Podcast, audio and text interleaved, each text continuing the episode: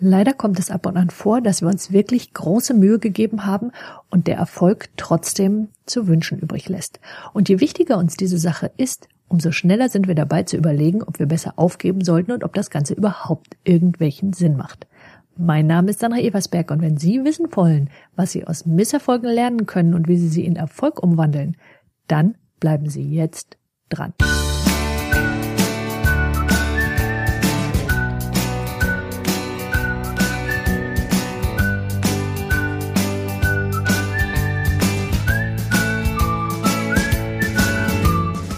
Vermutlich hat jeder schon einmal einen Rückschlag erlitten, sei es beruflich, sei es privat.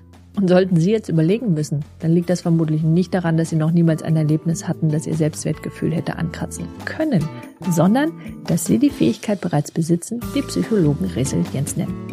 Resilienz ist die Fähigkeit, auf eine Art und Weise mit einem solchen Erlebnis umzugehen, die Sie gestärkt daraus hervorgehen lässt und Ihre Ressourcen gerade dann mobilisiert, statt sie zu untergraben. Und das Gute ist, diese Fähigkeit ist lernbar. Mit anderen Worten, Sie könnten es lernen, falls Sie bisher noch nicht über diese Fähigkeit verfügt hatten. Und es spricht vieles dafür, genau das zu lernen. Denn unser Leben hält ja naturgemäß immer mal wieder so die eine oder andere Herausforderung bereit. Also Situationen, in denen wir uns entscheiden müssen, ob wir sie annehmen oder ob wir den nächsten Schritt schlicht und einfach bleiben lassen. Und wenn sich nun jemand einer solchen Herausforderung gestellt hat, also die Entscheidung getroffen hat, etwas Neues auszuprobieren, dann heißt es leider noch lange nicht, dass das Ergebnis ein voller Erfolg sein muss. So, und je besser nun jemand mit einem Misserfolg fertig wird, umso zufrieden wird er oder sie sein. Und zwar, das ist das Spannende, nicht nur in Bezug auf diese eine Sache, sondern in Bezug auf ihr oder sein gesamtes Leben. Denn Genau genommen ist Resilienz die Quintessenz dessen, was manche Menschen ihr Selbstwertgefühl nennen. Stellen Sie sich Folgendes vor, je besser Sie mit Schwierigkeiten fertig werden, desto mehr trauen Sie sich zu, desto mehr Selbstvertrauen haben Sie also. Deswegen macht es so viel Sinn, an der Stelle anzufangen. Nehmen wir ein Beispiel. Da ist die Tänzerin, die ausgerechnet bei ihrem ersten großen Auftritt auf einer großen Bühne ausrutscht und hinfällt. Und was sie hinterher tut, ist folgendes. Sie stellt ihre Fähigkeiten als Tänzerin in Frage, das Tanzen als solches, ja sogar ihre eigene Persönlichkeit. Und dieses Gefühl von Peinlichkeit ist für sie so überwältigend, dass sie tatsächlich überlegt, ob sie das ganze Tanzen bleiben lassen soll und dass sie sich letztlich kaum noch unter ihre Freunde wagt, die ihr Missgeschick mit angesehen haben. Das heißt, in relativ kurzer Zeit hat ihr Kopf aus einer Sache, die ihr bisher immer extrem viel Spaß gemacht hat, etwas total Unangenehmes gemacht. Und das, obwohl sich durch diese eine Sache an ihren Fähigkeiten ja im Grunde überhaupt nichts geändert hat. Auch nicht am Tanzen als solches und schon gar nichts an ihrer Persönlichkeit. Wobei die Sache mit der Persönlichkeit genau das der Ansatzpunkt sein wird, wie Sie gleich hören werden. Was sich geändert hat, ist die Verknüpfung die das Gehirn von der Tänzerin gemacht hat. Also es hat ein überaus unangenehmes Gefühl mit dem Tanzen verknüpft.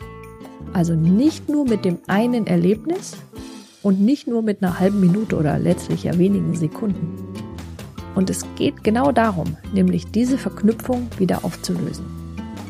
So, und die erste Entscheidung, die jemand treffen muss, der ein ähnliches Erlebnis einmal hatte, ist, will er oder sie mit der Sache weitermachen? Und diese Entscheidung ist natürlich maßgebend für jedes weitere Fortgehen. So was Menschen tun, wenn so ein Erlebnis hinter ihnen liegt, sie knüpfen diese Entscheidung an genau dieses schlechte Gefühl. Und das ist aus mehreren Gründen keine gute Idee und ganz speziell aus einem. Würden sie aufgeben, also aufhören, weil dieses eine Erlebnis stattgefunden hat, dann würden sie sich selbst darauf trainieren, aufzugeben. Und zwar nicht nur in diesem einen Fall, sondern sie machen die Möglichkeit auf, dies auch in anderen Fällen zu tun.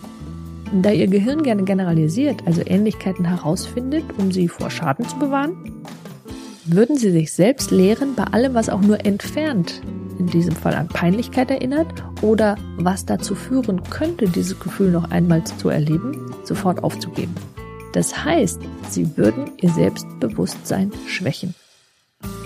Mit anderen Worten, Sie brauchen ein anderes Entscheidungskriterium. Und dieses finden Sie wie folgt. Stellen Sie sich vor, das Erlebnis wäre optimal gelaufen. würden Sie dann trotzdem drüber nachdenken, mit der Sache aufzuhören?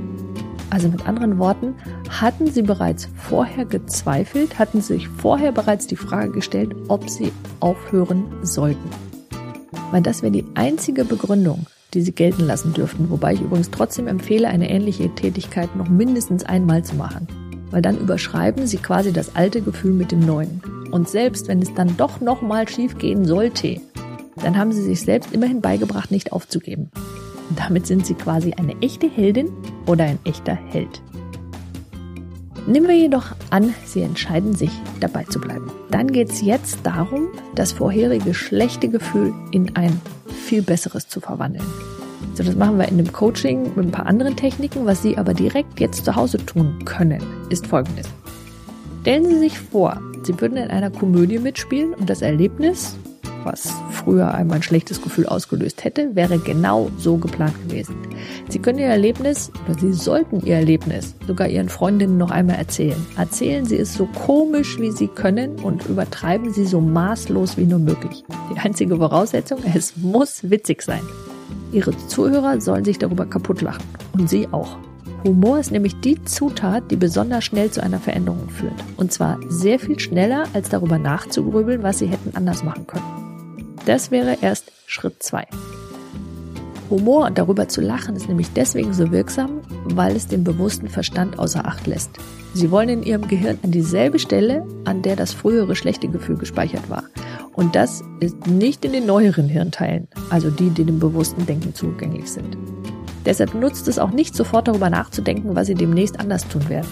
Zunächst einmal muss das beschränkende Gefühl verschwunden sein, weil sie sich buchstäblich vor Lachen ausgeschüttet haben, ist Ihr Körper jetzt entspannt und das bedeutet, dass Ihr Körper, Ihre Zellen neue Signale an Ihr Gehirn senden und das ist dann wieder bereit, sich darauf neu einzulassen.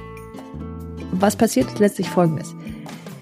Ihr Gehirn hat versucht, Sie vor Schaden zu bewahren und unangenehme Dinge letztlich zu vermeiden. Unangenehme Dinge, das meint für Ihr Gehirn schlechte Gefühle. Und das tut es selbst dann, wenn sie dadurch etwas viel Größeres erreichen könnten. Also das Ziel an der Stelle war für ihr Gehirn, kurzfristigen Erfolg zu erzielen.